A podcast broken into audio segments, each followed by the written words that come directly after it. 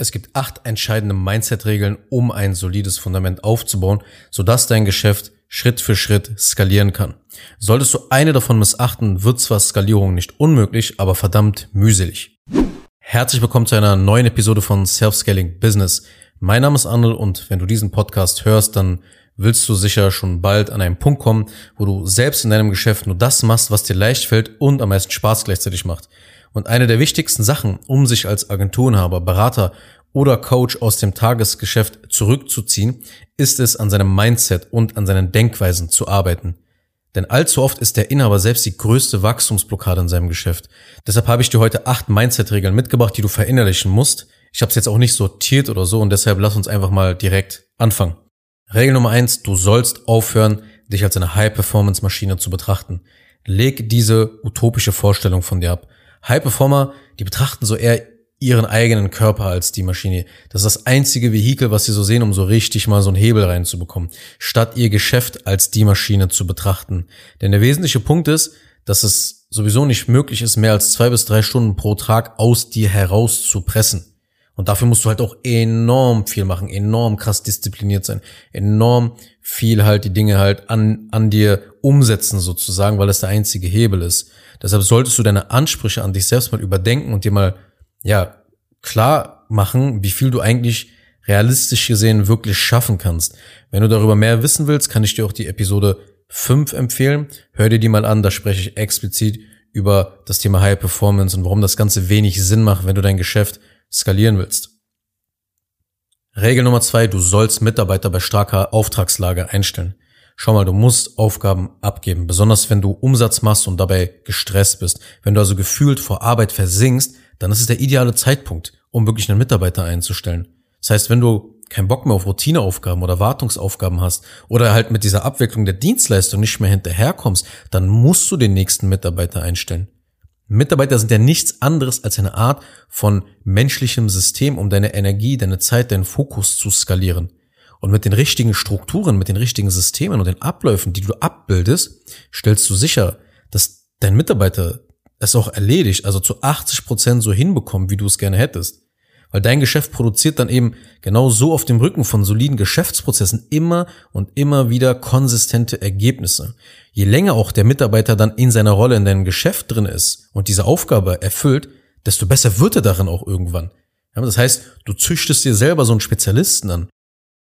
Aber lass dir da wirklich Zeit. Stell die richtigen Mitarbeiter ein.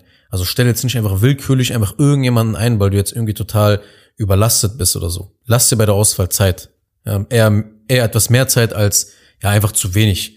Denn wenn du den richtigen Mitarbeitern das richtige System zur Verfügung stellst, dann geht es wirklich richtig ab. Ja, dann bringt dir ein Mitarbeiter richtig viel Geld ein, richtig viel auch Zeit ein. Du erschaffst dir wirklich nur zukünftige Probleme, wenn du den falschen Mitarbeiter einfach reinholst, weil du bläst dir auch dann noch unnötig noch die Personalkosten auf.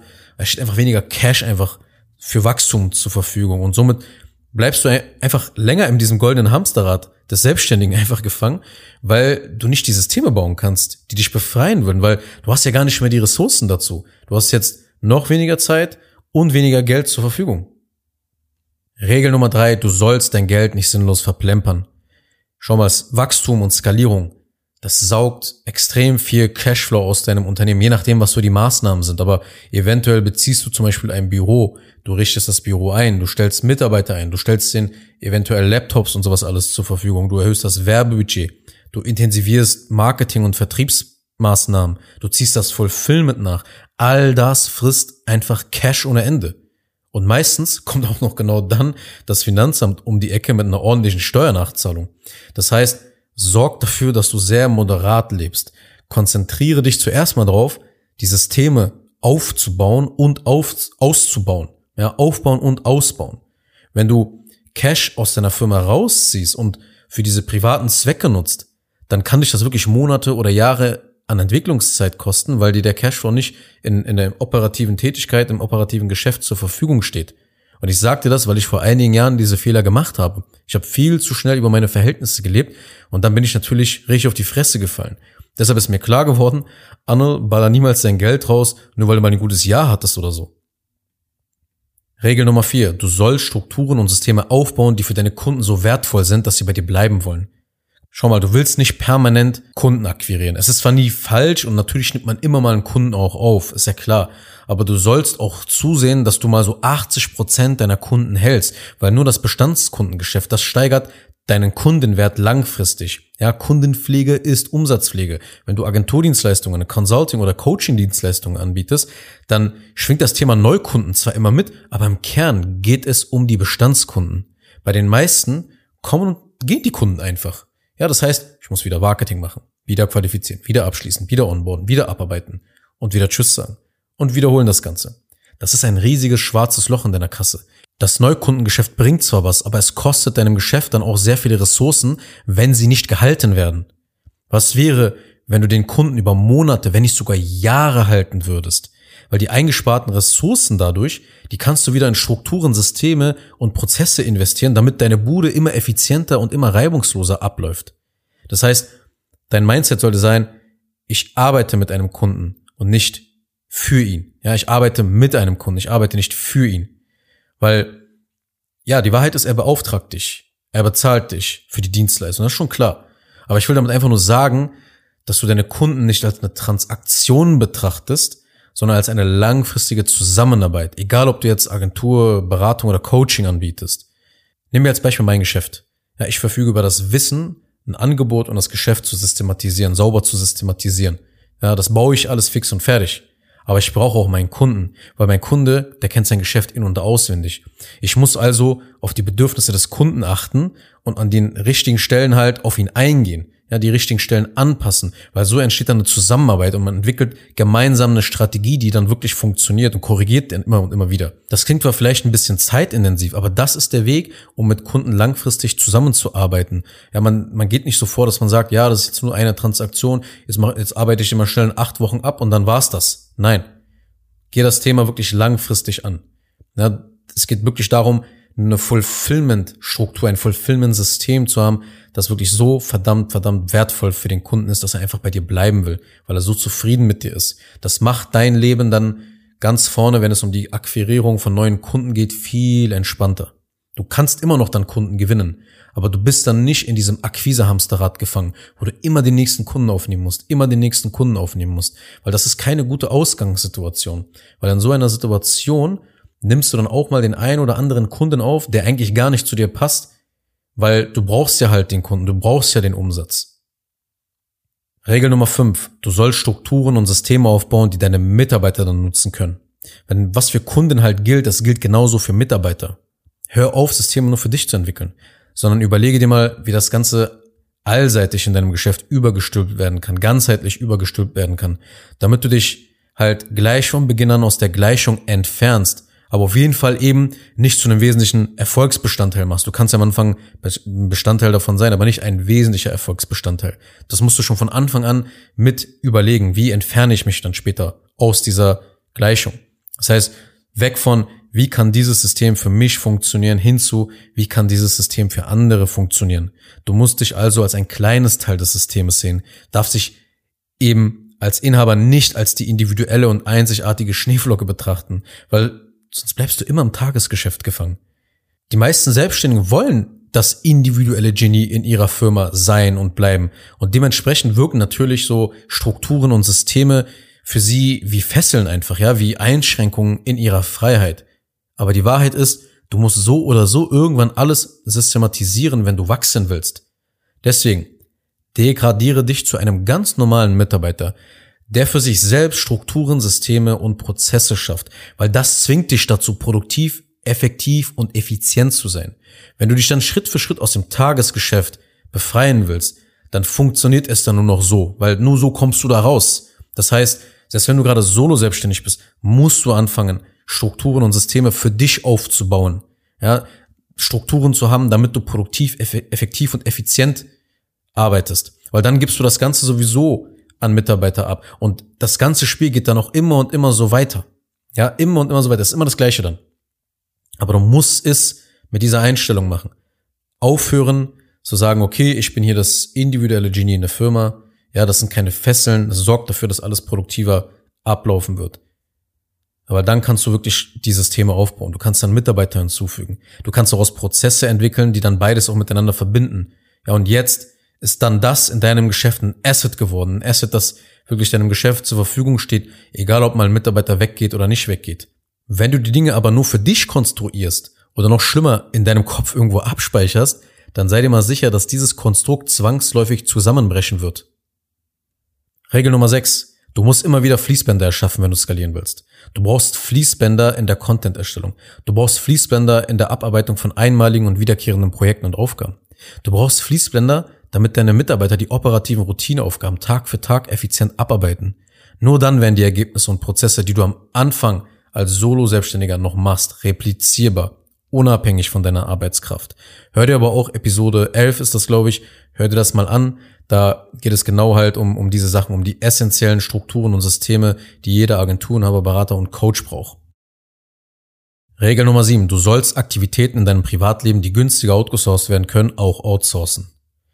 Manchmal sind die ganz normalen Lebenserhaltungsmaßnahmen oder ich sag mal so Wartungsaufgaben im Haushalt der entscheidende Grund, warum du nicht das Tagesgeschäft verlassen kannst, weil dir diese Dinge einfach sehr viel Zeit rauben. Weil deine Zeit als Inhaber ist extrem beschränkt. Ja, und auch irgendwann sehr wertvoll, ja, wirtschaftlich betrachtet, wenn die Auftragslage extrem gut ist. Und dann werden halt so Dinge wie Kochen, Putzen, Bügeln und sonstige Erledigungen, die werden einfach enorme Zeitdiebe, Zeiträuber. Und das sind locker zwei bis drei Stunden pro Tag. Zwei bis drei Stunden, die du in Wachstum beziehungsweise in umsatzproduzierende Aufgaben investieren könntest.